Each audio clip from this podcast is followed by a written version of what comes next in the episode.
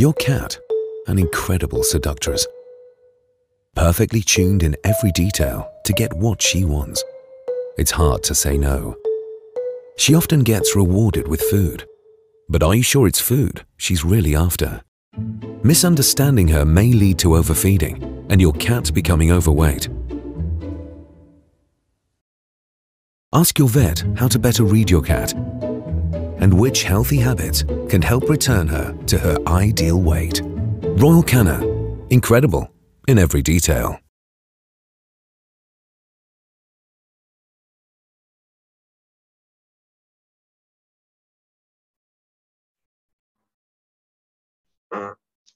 Olá, meu nome é Rafael Pinhão, boa tarde. Queria aproveitar esse momento para agradecer o convite do pessoal da Animalia Pet Care por estar participando desse evento, um evento só de endocrinologia, fico muito feliz. Meu nome é Rafael Pinhão, para quem não me conhece. Trabalho com endocrinologia veterinária aqui na Animalia Pet Care já tem um tempinho, 11 anos só. e eu fiquei muito feliz em ter sido convidada, principalmente pelo tema dessa palestra de hoje. Hoje a gente vai, obviamente, como sempre, falar sobre a literatura, mas o objetivo dessa palestra não é discutir paper, nosso objetivo é falar da experiência prática, aquela experiência do consultório, falar sobre o nosso paciente, ter essa conversa muito franca, ensinar esses segredos para vocês, para descomplicar de uma vez por toda o hiperadrenal no corticismo. É, eu tenho certeza que depois desse bate-papo vai ficar mais fácil. Então, assim que eu tive ciência né, do tema da palestra, como eu disse para vocês, eu pensei automaticamente em um livro que é bem famoso, é um best-seller que chama The Secret. Vocês conhecem? Então, esse livro ele fala sobre crença. É um livro que ele fala sobre é, acreditar no destino e que essa crença ela pode mudar o destino. Então, assim, o que eu vou trazer para vocês hoje não é crença, mas eu acredito que existe, assim, é, um segredo né, endocrinologia, mas não só um segredo, alguns segredos, né? Quando a gente fala, a gente fala desse livro aqui especificamente, e aí, qual é o segredo? Né? Eu elenquei aqui cinco segredos para nortear esse nosso caminho nessa conversa de hoje. Então, dentro desses cinco segredos, eu acredito que o primeiro deles é prestar atenção no paciente, no tutor. O segundo deles é escutar o que os exames te dizem. O terceiro, tratar com carinho os resultados hormonais. Nem sempre eles nos tratam com carinho, mas a gente, como endocrinologista, deve tratá-los com carinho sempre.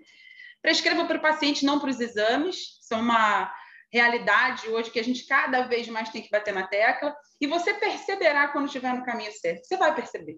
Então, Começando hoje por preste atenção no paciente e no tutor. O que, que eu tenho para dizer para vocês é algo sobre epidemiologia, histórico, anamnese e exame físico. Então, falando um pouco sobre os pacientes que têm hiperadrenocorticismo, eles são pacientes mais velhos, é, de raças pequenas, normalmente Teckel, Schnauzer, Yorkshire, Poodle, e a gente hoje tem visto mais comumente também em Golden, Labrador, mas não é uma grande realidade. Então, desconfie se um paciente de dois anos chegar para você com manifestação clínica, porque não é algo realmente usual. O paciente mais jovem que eu atendi tinha quatro anos. Histórico anamnese, endocrinologista não atende em 20 minutos. Então, você precisa esmiuçar essa conversa. Isso aqui é prestar atenção no tutor. É ele que vai te ajudar, é ele que vai te dar as ferramentas que você precisa para investigar e suspeitar da doença. E o exame físico é o que o seu paciente diz em cima da mesa, né? O que, que você está vendo nesse animal que te lembra o hiperadrenocorticismo. Então, começando pelas manifestações clínicas, sem dúvida alguma, o mais comum é poliúria e polidipsia. Então, a maioria desses pacientes consome valores assim excessivos de água, volumes muito grandes, acima de 100 ml por quilo por dia. E aí a gente tem comumente pacientes assim de 5 quilos que consomem um litro, um litro e meio de água por dia. vou mostrar para vocês um videozinho aqui é que a tutora me mandou. Essa minha paciente é uma paciente que ela tem realmente poliúria e polidipsia, e de tanto volume que ela retém na bexiga, ela, tem, ela ficou incontinente. Então, é um animalzinho que urina, olha, deitado. Olha o volume de urina, uma urina muito clara, se vocês perceberem, de quem não consegue efetivamente fazer um, um, uma reabsorção, né? Não consegue concentrar essa urina. Então, esses pacientes são pacientes que o tutor relata está urinando com mais frequência, que mudou a característica da urina e que os volumes eles estão muito grandes, tá? Rafael, e junto com ela, o que, que a gente tem? A polifagia, sem dúvida, são as três manifestações clínicas mais comuns. Polifagia também é preciso que a gente converse com o tutor. Às vezes, ele não vai te dizer, olha, Rafael, ele está comendo muito. Não, mas ele vai te dizer que ele está com um comportamento esquisito porque começou a roubar coisas. Ele, ou então ele vai ficar muito feliz porque ele começou a comer ração e ele não comia, tinha que fazer, misturar com proteína, misturar com outros alimentos para comer ração sozinha. Né? Então, assim, é preciso esmiuçar esse diagnóstico. Lembrando que poliúria, polidipsia e polifagia só são manifestações clínicas a partir do momento que, em algum momento, isso mudou. Se o paciente sempre foi assim, sempre foi assim, tá? Ele não vai ter hiperadrenal a vida inteira. Então, adiante, a gente pode ver aqui algumas fotos de pacientes que têm hiperadrenocorticismo. Isso aqui, aumento do volume abdominal, eles têm um acúmulo aqui de gordura, principalmente obesidade centrípeta. A parede da, do abdômen é frágil, porque o cortisol é um hormônio que faz essa degradação, né, essa proteólise. É um paciente que tem alopecia e, junto com ela, pela baixa de imunidade, vem malacésia, piodermite recidivante, demodex. São pacientes que eles são sempre muito acometidos por dermatopatias, calcinose cutânea que a gente tem. Tem paciente aqui com calcinose, esse quadro aqui era um quadro inflamatório muito grave. Eu tive ajuda aqui da doutora Regina, dermatologista aqui da nossa unidade nesse caso, e depois ele ficou muito bem. Pele fina, então o cortisol, ele inibe a multiplicação celular, esses pacientes têm a pele muito fina, em algumas situações essa pele rompe. Isso aqui, para quem não identificou, gente, é um luluzinho da Pomerânia. Ele tem alopecia, só que ele tem tanto tempo de doença que ele até teve poupou a extremidade, cabeça e patinhas, mas ele já está perdendo, ele é quase todo alopécico. Nesse paciente, a gente consegue ver direitinho aqui aquele abdômen pendular, né? Que a gente vê nos nossos pacientes com frequência, uma manifestação clínica bem presente. E esse paciente aqui, a tutora me contou, ele tinha sido submetido a uma mastectomia, mas a cicatriz ela era quase imperceptível. Com o adegalçamento da pele e com esse abdômen pendular, isso ficou bem mais evidente. Então, teve essa cicatriz alargada, tá? Esse é um outro paciente obeso, né? Extremamente obeso, score corporal 9. Se tivesse 9 mais, a gente dava 9 mais, mais, mais para ele. É, é, um paciente onde também tem bastante obesidade centrípeta. É um paciente onde ele tinha. Esse aqui tinha um combo, né, gente? Ele tinha malacesias piodermite crônica, muita dificuldade respiratória. E se vocês perceberem o abdômen do paciente, ele já arrasta no chão aqui, né? Uma raça que tem patinhas mais curtas, condrodistrófica. Então, é um paciente que perde muito na qualidade de vida aqui com bastante atrofia de musculatura, principalmente temporal. A gente percebe que isso aqui é uma evolução bem tardia já, tá, gente? É um paciente com muito tempo de doença, que chegou numa condição já bastante crítica. Então, o hiperadrenocorticismo, ele não necessariamente é aquele paciente obeso. Se ele tiver muita perda de massa muscular, isso pode acontecer, tá? A avaliação da massa muscular é algo que eu vejo às vezes negligenciado na clínica, a gente está com mais hábito de fazer score, mas façam score de massa muscular. Aqui são os pontos de pressão identificados na foto, e com a pontinha do dedo é bem fácil da gente definir né, se tem uma perda acentuada ou uma perda normal. Isso é importante na avaliação da qualidade de vida, inclusive, do nosso paciente, porque essa degradação de musculatura ela gera fraqueza também, né? Eles têm uma dificuldade de se manter em estação e de transpor obstáculo por conta disso. Essa é uma paciente que procurou o serviço não somente por esse abdômen pendular, nem da doença de pele, mas por conta dessa exoftalmia, que é esse olhinho mais para fora, e por conta da respiração. Esse animalzinho, como vocês podem perceber, é um animalzinho que respirava muito mal. Na, no consultório, isso não era sob estresse, ele ficava assim em casa. Foi o que levou ela justamente a nos procurar. E é um paciente, gente, que ele tinha esse quadro de ficar ofegante, né? E a gente precisa ter atenção nesse momento para os quadros respiratórios no hiperadrenocorticismo, porque eles são pacientes que eles têm muitos motivos para respirar mal.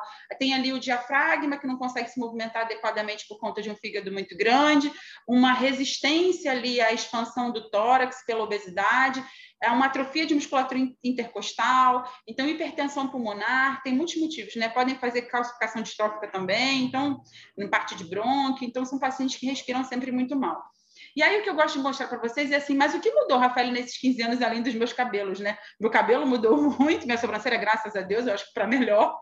Mas o que mudou foi isso aqui, gente. O paciente não chega mais daquela maneira que eu mostrei para vocês, e graças a Deus E isso quer dizer que é mais fácil de tratar, ao mesmo tempo que é mais difícil identificar clinicamente, porque antigamente os cachorros vinham com uma plaquinha na cabeça. Hoje, eu tenho essa dificuldade, às vezes, um paciente que nos procurou só por conta de uma leve obesidade, mas isso é muito satisfatório, porque isso quer dizer que tem muitas comorbidades que cursam com hiperadrenal-corticismo que ainda não estão acontecendo. E se a gente controla a parte hormonal, elas também não vão acontecer. Então, hoje, essa é a realidade depois de 15 anos, né? Na verdade, são 15, mas eu comecei a fazer estágio com quarto período, então são quase 19 anos de endocrinologia, e os animais ocuparam outros, outro status dentro da família, são nossos filhos queridos, e graças a Deus eles também são mais cuidados. A gente também melhorou muito como veterinário, né? A gente faz mais controles do que fazia antigamente. Dois, escute os exames, escute os que eles, o que eles te dizem, né?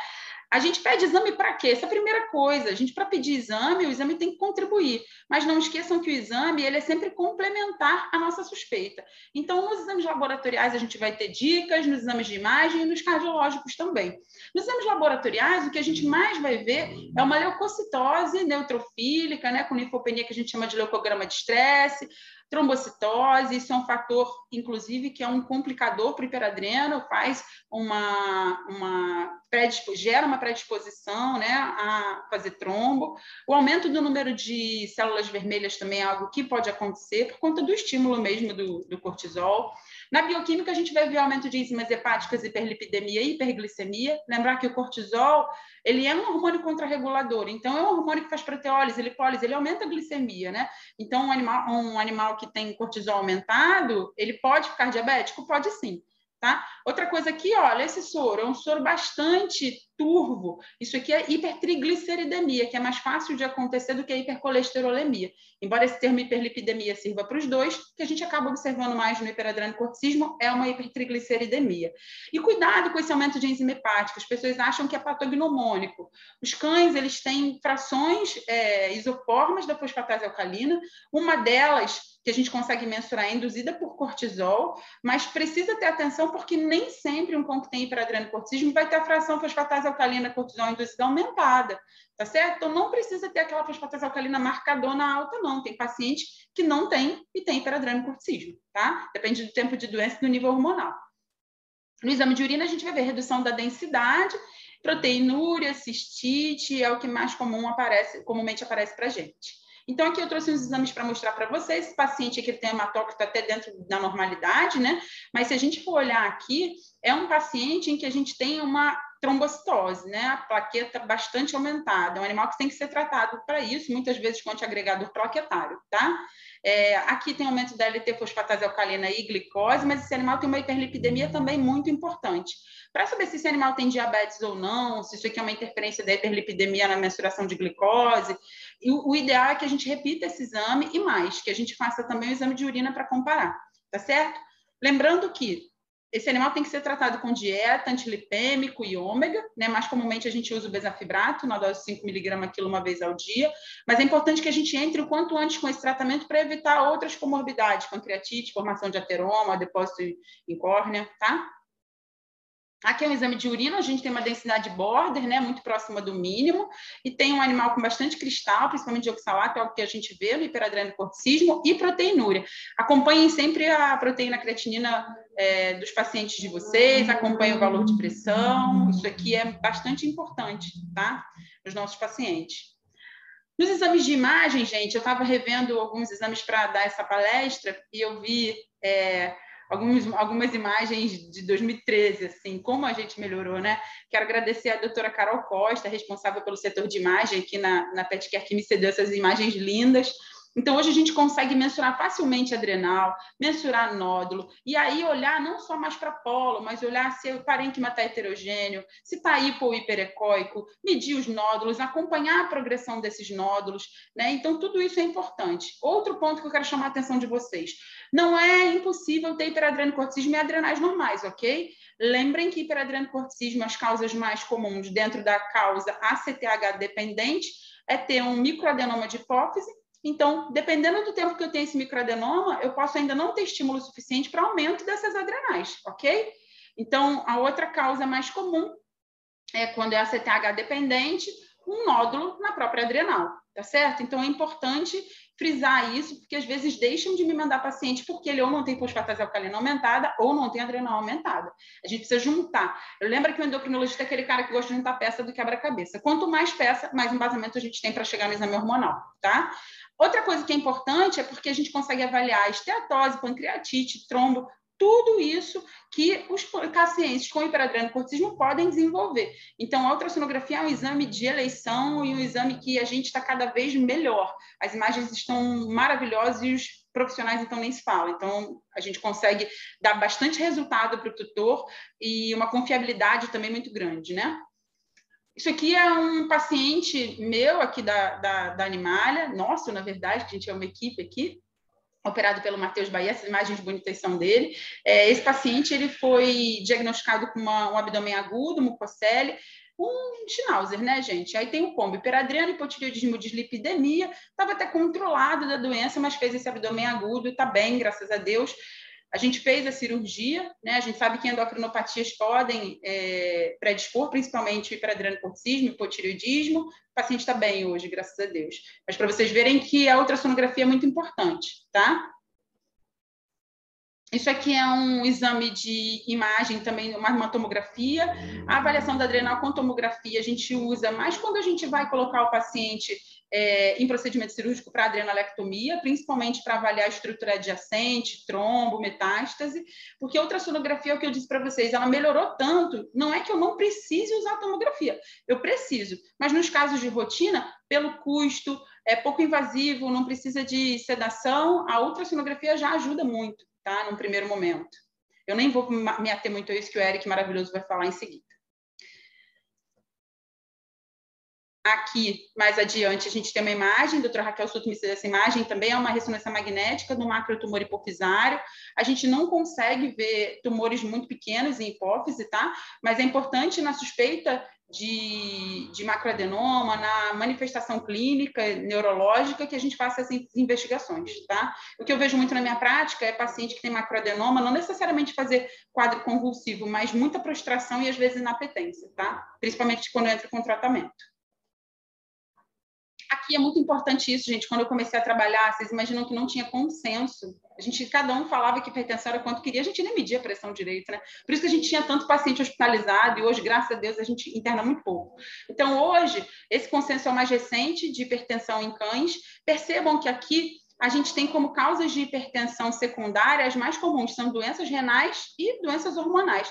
Rafa, hipertensão primária? Hipertensão primária idiopática, que é comum em ser humano, ela é bastante discutida em veterinária, porque é difícil triar, né, se ela é situacional ou se ela é primária mesmo. É importante que vocês façam mensurações em domicílio, gosto muito de fazer isso, tá? Porque acredito que em domicílio a gente tem uma estabilidade maior do paciente em relação ao estresse. Então, dentre as causas mais comuns, diabetes, hiperaldo, que é raro em cão, obesidade tem pouco estudo ainda e parece não ter tanto efeito, felcromocitoma sem dúvida, mas olha lá, quem disparado a quantidade de publicação que tem. Hiperadrenocorticismo, tá? Hiperadrenocorticismo tem pelo menos uns três, uns quatro mecanismos para a gente ter quadro de hipertensão. Então, precisa ficar de olho, porque isso pode ser uma sintomatologia clínica isolada numa hipertensão refratária a tratamento, precisa investigar hiperadreno num animal que não tem doença renal, mas tem que investigar mesmo, tá? Tem um consenso diagnóstico que eu vou mostrar depois para vocês. Uh, os veterinários do consenso, eles não entraram em consenso. Parte dos veterinários acha que se tiver só hipertensão tem que investigar, parte acha que não precisa investigar. Eu, Rafael, vou mostrar depois para vocês um ecocardiograma de um paciente meu, ele só tinha isso como manifestação clínica e a gente decidiu investigar e era hiperadreno. Só melhorou quando eu tratei a doença de base esse ecocardiograma desse meu paciente que eu disse para vocês, ó, uma hipertrofia de VE, isso aí se dá pelo fato dessa hipertensão, né? Um paciente que entrou num quadro de emergência e ele era um paciente que inicialmente ele não tinha é, outras manifestações clínicas, tá? Então, é um paciente que não tinha, em princípio, outras manifestações clínicas, mas depois que eu entrei com tratamento, melhorou a pressão e a tutora me relatou também o que? Ela falou assim para mim, Rafael, então, deixa eu te contar uma coisa. Ele ficou ótimo depois do tratamento, ou seja, ela atribuía manifestações clínicas a manifestações da imagem. Vou mostrar mais uma vez aqui para vocês o videozinho.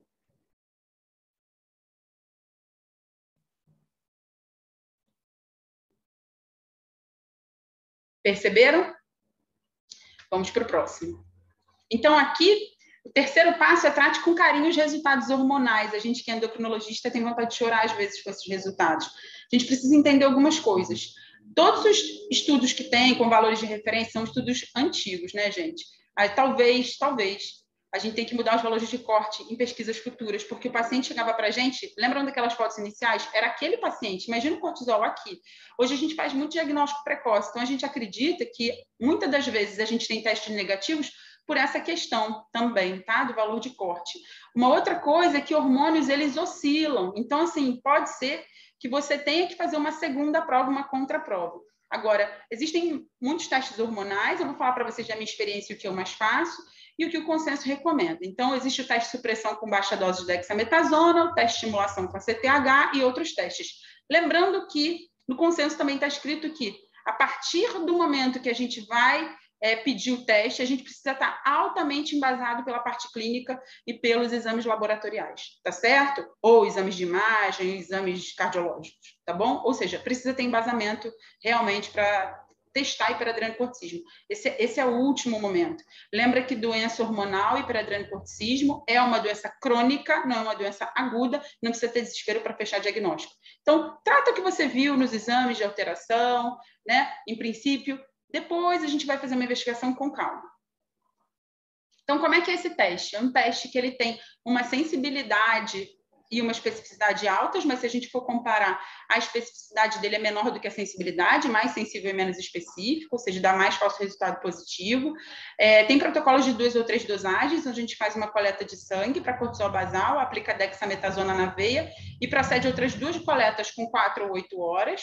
Porém, tem autores que sugerem é, pular essa coleta de quatro horas. Eu faço sempre com três horas, tá bom? Três coletas, desculpa, em três etapas. Como é que funciona esse teste? Vamos perder o medo de eixo hormonal, gente. Daqui para frente ninguém mais tem medo de eixo. Então vamos lá, para vocês entenderem. O hipotálamo ele libera o CRH, né? Para estimular a hipófise na produção do ACTH e a adrenal assim produz cortisol. Isso aqui funciona um, sistema de feedback negativo, onde o hormônio ele se autocontrola, tá? Então, quando eu tenho aqui um teste de supressão, o que, que a gente faz? A gente aplica a dexametasona aqui para mimetizar um excesso de glicocorticoide, de cortisol. Por que a dex é de escolha? Porque ela não dá reação cruzada com cortisol, ela não é lida no exame como cortisol, mas ela mexe no eixo. Tá? Então, a gente vai ter uma aplicação, vai fazer uma coleta basal, vai aplicar. A intenção é inibir tanto hipotálamo e hipófise para os níveis de referência. Rafael, não entendi. Vamos exemplificar que fica mais fácil. O hiperadrenocorticismo é aquele cara que ele não suprime ou seja, eu não vou conseguir uma supressão do cortisol no eixo. Eu tenho aqui os valores de referência, para o basal, 1 a 4,6, para 4 horas tem que dar menor que 1,4 e 8 horas menor que 1,4. Então, eu botei um exemplo aqui de um positivo positivão, tá? Então, um animal que no basal ele deu 5, percebam que não é obrigatório que no basal esteja alto. O cortisol basal isoladamente não serve para nada, tá, gente? Então, assim, ele só serve para excluir é, Addison, para Cushing, não adianta em nada. Então, ele pode dar aumentado, botei um exemplo um pouquinho aumentado, mas podia estar dentro da normalidade. E o que a gente quer ver é o quê? Como funciona o eixo. Então, quatro horas depois, o que, que a gente esperaria? Que o cortisol aumente, depois ele volte para a faixa de referência, porque foi dado o feedback negativo. Eu consegui suprimir a produção do cortisol, né? Quando eu tenho um teste 4, ou seja, ele é maior que a referência, que 1.4. Ele não foi supresso, a gente não conseguiu suprimir. E com 8 horas deu 3,5, também não conseguimos suprimir, continuou maior que 1.4. Tá certo? Esse é o positivo positivão. Nem sempre o teste é bonito assim, não, tá? Vamos lá, para vocês verem. Coloquei aqui os probleminhas do teste que eu tirei do consenso. Fiz, mastiguei para vocês. Então, aqui no basal, 4 horas e 8 horas. Percebam que, qual é o primeiro problema que pode acontecer? Supressão parcial. Que, que é isso? Cortisol 4 e 8 horas estão acima da referência, é, e, na verdade, eles não estão menores que 50% do basal. Vamos lá, Rafael, não entendi. Vamos lá com o número, que número é mais fácil. Exemplo, teu basal deu 8, ó. É de 1 a 4,6. Poxa, deu bastante alto. Tá bom, vamos ver com 4 horas depois da DEXA? Foi para 3. Então, a referência é 1,4, tá certo? 3 é maior que 1,4, mas percebam que de 8 para 3 suprimiu bastante esse eixo. O basal estava muito alto e eu consegui colocar ele numa referência cinco, maior do que o valor de 50% do basal. 50% do basal seria 4. Ele caiu para 3. Olha como caiu, mas ele é maior do que 1.4. Ao mesmo tempo, com 8 horas, olha lá, ó, ele também caiu para caramba, né? Caiu bastante, mas ele ainda é maior que 1,4. Rafael, esse exame é positivo? A gente fala que é uma supressão parcial, por quê? Porque o cortisol basal ele foi supresso? Ele foi supresso sim, tá? Existe uma supressão. No entanto, está acima do valor de referência. Como é que você interpreta esse exame? À luz dos exames anteriores. Percebem por que esse é o último? Detalhe: para fazer testes é preciso. Animal não pode estar tomando glicocorticoides, tá bom? E se estiver tomando fenobarbital, tem que descontinuar antes da supressão, ou então partir direto para a estimulação, que pode ter interferência. Bora lá. Escape. O que é o escape? Cortisol com 4 horas abaixo da referência e com 8 horas acima da referência. Então, um exemplo é o basal dando 4 na referência aqui, deu normal. Com 4 horas ele deu 1, ou seja, suprimiu, ficou supresso aqui, né, com menor do que a referência. E bem abaixo, lá, 50% seria 2, foi para 1. Mas com 8 horas, ela lá, subiu. Ficou maior do que a referência e ficou maior que 50% também. Então, ele só suprimiu com 4 horas e não suprimiu com 8. Esse valor aqui é positivo, Rafael, para hiperadriano corticismo? O consenso recomenda a gente sempre fazer uma interpretação à luz dos exames anteriores, tá certo? É, ou então repetir o teste. Padrão inverso. O que é o padrão inverso? Ao invés de suprimir com 4 horas, ele vai suprimir com 8, tá certo? Então, o basal aqui aumentado, ele é inverso do escape também dá para você fazer um outro teste para confirmar, porque esse exame aqui é, é, é, indicativo de que pode ser hiperadriano sim, tá? Vamos falar de teste de simulação com a CTH. A gente tem esse teste caro, né? Um teste mais caro que com a Dexa. Então, a gente tem o ACTHEL, o ACETEL, e o Sinactem. Cortrosina não tem no Brasil, é bem cara. É, e esses já são caros. E é difícil, às vezes, para você comprar se você não tem uma rotina muito grande. Queria aproveitar e dizer para vocês que a gente aqui na Animalia Pet Care da Barra, a gente faz teste para veterinários externos, então vocês podem mandar os pacientes de vocês. É, com relação à sensibilidade e especificidade, ele é mais específico, mas menos sensível. O protocolo, pra, a gente vai proceder uma coleta de sangue basal, aplicar 5 microgramas de ACTH na veia, uma hora depois uma nova coleta de sangue. Então, ele permite a gente diferenciar o hiperadriano corticismo iatrogênico do hiperadriano corticismo endógeno, à medida em que quem é iatrogênico tem todo o estereótipo, fenótipo do hiperadriano, mas o seu cortisol basal ele está normal ou ele é já suprimido, né, em função dessa utilização excessiva, pomada, colírio, spray, tudo isso pode interferir e até inalatório, depende do tempo de uso, da frequência.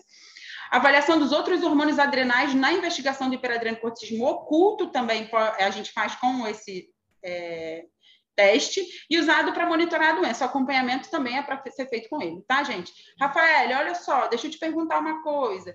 Você utiliza esse teste como primeira opção? Comumente, não. Só se tiver um paciente que já fez uma supressão antiga há um tempo atrás, aí na hora que eu vou dosar de novo, faço uma outra metodologia, mas normalmente na minha rotina não, eu começo sempre pela supressão, até porque quando eu vou pedir estimulação, não perco a viagem, já peço logo um outro hormônio adrenal, tá? Então, vamos lá, como é que ele funciona? Vou aplicar aqui o ACTH, o sintético, o Sinactem, Acetel, o que você tiver. Ele vai se comportar como ACTH, induzindo cortisol na adrenal, aumentando, e depois tem que vir uma inibição tanto para o hipotálamo como para a hipófise. Nosso exemplo, hiperadrenocorticismo vai dar acima da referência. Então, o basal aqui, eu botei um exemplo que deu 5, é de 1 a 4,6, está aumentado, e o pós-ACTH ele deu 23. Percebam que o normal é de 5 a 17, suspeito de 17 a 21 e o sugestivo acima de 21. Isso aqui está errado, tá, gente? Acima de 21. Então, nesse paciente nosso, ele é positivo, positivão, porque ele deu 23. Rafael, se ele tivesse caído nessa faixa, que eu chamo de faixa do limbo, né, entre 17 e 21, se você tiver muita manifestação clínica, se você tiver muitos exames que corroborem com o hiperadriano, pode tratar, tá bom? Aqui, é um painel androgênico. A gente pedia muito isso antigamente, a gente consegue medir sete ou oito hormônios dessa cascata esteroidogênica. Hoje em dia a gente não pede tanto, porque tem hormônio desse que dá aumentado, a gente não sabe muito bem o que faz, a literatura não tem muito para nos oferecer. Mas quando eu suspeito de hiperadrenocortismo oculto, que é onde tem outros hormônios é, adrenais envolvidos e não cortisol para gerar a clínica de hiperadrenocortismo, eu peço 17 hidroxiprogesterona e peço também a progesterona, tá? Então é o que eu peço comumente que é o que a gente sabe que mais implica em problema. Rafael, cortisol creatinina urinário, você faz? É um teste bacana para se fazer, mas assim, é um teste que ele não define hiperadreno, ele exclui Então, cortisol, creatinina urinária, se ele der positivo, pode ser hiperadreno ou não, o negativo excluiu, não é? Então, acho que é um teste de triagem. Dosagem de ACTH e teste de pressão com alta dose, a gente usa hoje mais para diferenciar hiperadrenocorticismo ACTH dependente de independente. Lembrando que a metodologia para fazer dosagem de ACTH ou você faz uma coleta e processa na hora numa centrífuga refrigerada, ou você faz aquele protocolo de duplo congelamento, tá? Que dá um trabalhinho. Hoje, as ultrassonografias, exames de imagem, eles ajudam bastante a gente a definir, tá? Então, acaba que esse, essas dosagens, elas servem de complementação prescrever para o paciente, não para o exame. Vamos lá, gente. O tratamento medicamentoso cirúrgico, eu sempre digo isso, a gente tem uma mania de. É, ah, é melhor para a adrenal tumoral uma cirurgia. É, para adrenal tumoral uma cirurgia é melhor. Para o Bob, da dona Rita, Bob tem 13 anos, é cardiopata, Dona Rita tem 83 anos, só tem o Bob. Dona Rita tinha uma pensão maravilhosa, mas o filho dela ficou desempregado com a pandemia e foi morar com ela. E ela já não tem mais essa pensão maravilhosa. Então, percebam que quando eu contextualizo o paciente, ele para de ser um tumor de adrenal. Então, ser bastante técnico, como nós somos, né? Tecnicista é bom, mas também tem o seu lado ruim. A gente tem, tem que ser técnico, a gente tem que ver o todo, senão a gente não toma a melhor decisão para o nosso paciente. Então, como é que a gente vai decidir se vai fazer medicamento ou cirurgia, mesmo nas situações em que eu vejo um tumor. É uma decisão sua, mas uma decisão, acima de tudo, da família. A presença de comorbidades do paciente e o custo, né, gente? Porque para fazer cirurgia é uma cirurgia que é, é bem cara. Então, hoje eu vou falar para vocês, começando aqui com o tratamento medicamentoso. Eu posso usar tratamento medicamentoso tanto para ACTH dependente ou independente, ou seja, para tumores adrenais ou hipofisários, a gente consegue usar. É, antigamente não tinha trilostano, tá? Então você que tem mitotanofobia não tenha. Hoje, pelos efeitos colaterais que são maiores, a gente guarda esse medicamento mais para tumores adrenais mesmo. Então, como é que ele é feito? Ele tem uma dose de indução de 50 mg quilo por dia, você pode dar uma vez ao dia ou fracionada, sempre depois da comida, porque a absorção é maior, e você vai dar ele todo dia. O animal reduziu manifestação clínica, ou seja, diminuiu sede, fome ou urina, ou teve um efeito colateral de Addison, como vômito, diarreia, tremor, prostração ou até uma inapetência completa, você vai ter que fazer um teste de estimulação com a CTH, eletrólitos e avaliação renal. Faz imediatamente, Rafael? Não, eu espero cerca de três até sete dias, porque é uma droga de depósito e pode mudar com o tempo, tá? Então, imaginar que você fez seu teste lá, seu cortisol após a CTH deu menor que um, o que, que você faz? Você interrompe o mitotano nesse momento e você faz glicocorticoide? Depende. Se tiver manifestações clínicas de Addison, sim, faça glicocorticoide, tá? Lembra que esse medicamento ele destrói a adrenal, por isso que ele é mais perigoso, tá? Ah, Rafael, essa destruição ela é para sempre? Normalmente a adrenal volta a crescer, tá? Cortisol faz a CTH entre 1 e 5. Você faz, começa a manutenção, e como é que é essa dose de manutenção? Vamos imaginar que o animal tomava 500 miligramas por dia na indução, tá?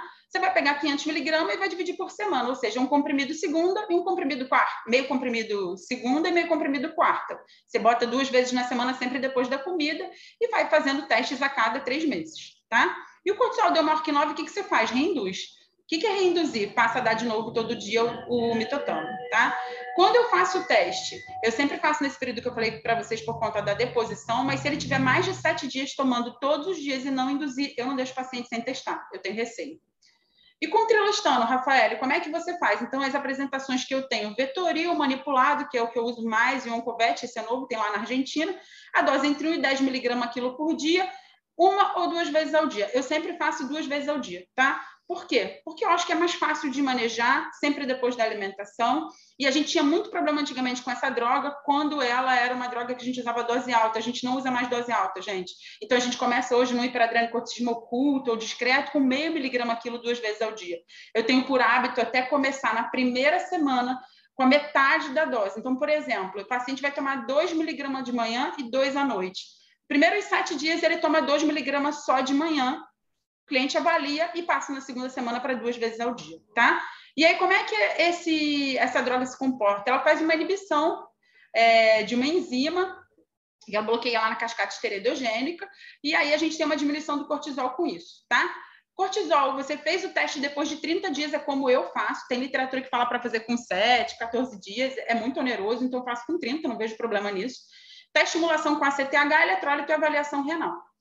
Essa estimulação sempre faço duas horas depois do animal ingerir o trilostano com alimento. Então, ingere trilostano com alimento, duas horas depois ele vem para a clínica fazer o teste. Cortisol após a CTH, se ele der menor do que um, a gente pode interromper o trilostano ou reduzir a dose, vai depender das manifestações clínicas que o paciente tenha. Eu, Rafael, quando isso acontece, menor que um, eu interrompo um pouco o trilostano, tá? É, a gente está falando aqui de cortisol após a CTH, onde a referência aqui, tá vendo? É de 5 a 17. A intenção dos tratamentos é deixar abaixo da referência mesmo, tá, gente? Então, é preciso ter atenção a isso também. Cortisol pós a CTH entre 1 e 7, você pode manter a dose e repetir o teste em 60 dias. E se tiver maior que 7, você pode aumentar a dose e fazer um novo teste em 30 a 45 dias. Como é que se aumenta a dose? 20 a 50% da dose, é uma escolha do endocrinologista. E o cortisol basal, Rafael, você avalia sempre? Avalio. E se o cortisol basal tiver abaixo de 1 e na realidade eu tiver um pós-ACTH bem controladinho aqui entre 1 e 7, eu gosto da referência entre 1 e 5 especificamente, eu também mexo na dose, porque o basal está muito baixo. Assim como, se ele tiver controladinho no pós-ACTH aqui, mas a relação só de potássio estiver pendendo para lá para 23, é algo que a gente tem que considerar, porque potássio pode aumentar e o sódio cair realmente, e a gente tem que reavaliar o uso do, do na dose, tá? Cuidado com doente renal, também é uma droga que não é muito legal ser usada no doente renal. Se for usar, tem que monitorar mais de perto essas taxas, fazer doses bem pequenininhas, tá? Se o animal estiver controlado, a gente vai fazer testes sempre a cada seis meses, é, hemograma, bioquímica, exame de urina, ultra, pressão e testes hormonais são animais que precisam desse monitoramento e em qualquer fase do tratamento eu posso ter que aumentar ou diminuir a dose do trilostano. Eu já tive paciente que tomou a droga durante oito anos, depois de oito anos eu tive que tirar, na suspeita de ter feito uma necrose de adrenal, tá? Por conta do estimular de ACTH. Os animais descontrolados, a gente vai repetir os hormônios sempre após a mudança de dose e vai fazer exame de rotina de acordo com a necessidade. Então, como é que a gente vai repetir? Eu tive que aumentar ou reduzir a dose, eu, Rafael, faço o seguinte: 30 dias depois, faço um novo teste hormonal. Muito tem se falado sobre monitoramento com testes mais baratos, cortisol basal pré-pio, cortisol basal pré e pós-pio. E eu já fiz algumas vezes. Inicialmente, eu ainda não tenho uma prática muito grande com esses testes. Eu faço o que já está mais documentado, tá, gente? Mas é algo que a gente tem que começar a prestar atenção e, e tentar, sim, porque economicamente ele é viável e se ele fornecer para a gente bastante informação, deixar nosso paciente seguro, com qualidade de vida, não vejo por que a gente não usar, tá? É, mas é algo que eu não tenho tanta experiência. Já fiz algumas vezes, como eu não tive muita relação com a parte clínica, eu deixei esses testes para lá. Quando é que eu fiz? Quando a gente não tinha CTH, a gente ficou quase seis meses sem ter CTH disponível, tá bom? Você perceberá quando estiver no caminho certo. Isso aqui é um orgulho, assim, para mim, para a equipe. Esse paciente chama Sofia Loren. É aquela que eu mostrei para vocês da vesícula, lembra? Que entrou aqui com abdômen agudo, com hiperadreno, hipotireoidismo. É uma cliente muito querida, de uma família querida, antiga aqui da clínica. E ela é uma paciente que a gente viu a melhora depois do tratamento efetivo da doença. Então, hoje, é assim que Sofia Loren, ela tá, é uma paciente que ela ganhou qualidade de vida, ela emagreceu, o pelo ficou lindo, 24 horas depois da cirurgia estava comendo, então, o mais legal é a gente oferecer isso, né, gente? Longevidade, qualidade de vida para os nossos pacientes, e é possível, assim, você vai perceber, porque os exames vão melhorar, não esperem exames normalizados. Lembra, a hiperadrenocurtismo é uma doença que ela é muito severa para o organismo, promove muitas complicações. Talvez ele não tenha aquela fosfatase linda, aquele colesterol mais bonito do mundo, mas aí você vai ter que medicar, acompanhar, mas qualidade de vida ele ganha com toda certeza. Tá certo? Agradeço mais uma vez, eu tenho que agradecer aqui muito é, a equipe da Animalia Pet Care, que confiam demais no meu trabalho. Eu tenho bastante orgulho de trabalhar com essas pessoas. Eles são um baita de um suporte para os meus casos difíceis, não só suporte emocional, como suporte intelectual também. É, como eu falei para vocês, estou nessa casa há 11 anos e, e tenho sido muito feliz aqui. Convido vocês para irem nas minhas redes sociais. Eu sou um pouco blogueira, então de vez em quando estou lá entre um café e outro conversando sobre endocrinologia, no arroba Rafael Pinhão. Era isso para eu tinha conversar para vocês. Se vocês tiverem dúvidas, vou estar por aqui, tá bom?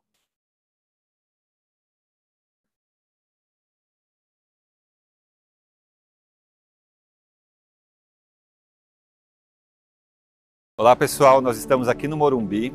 É a unidade que tem o maior número de atendimentos e alguns diferenciais que eu quero mostrar para você. Vamos lá?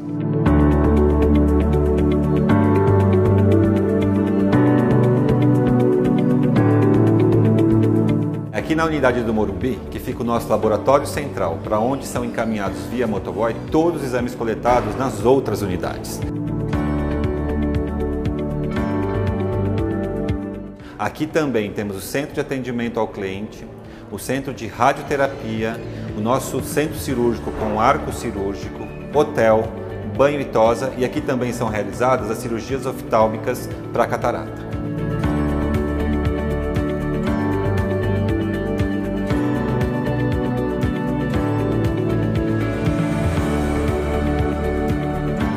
Nós estamos admitindo agora a Nina. Suspeita diagnóstica dela é que ela seja cardiopata, ou até mesmo tenha uma pneumonia associada. Na UTI a gente vai conseguir acompanhar ela mais de perto e também caso ocorra alguma descompensação respiratória, a gente já tem um suporte de alto fluxo que fica só na UTI e também temos o suporte de ventilação mecânica.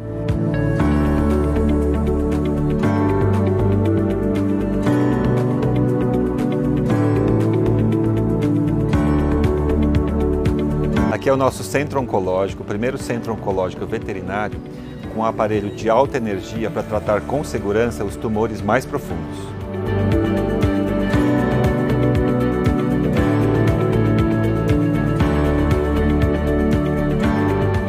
E além desses diferenciais, contamos também com toda a estrutura que você já conhece dos hospitais veterinários PetCare.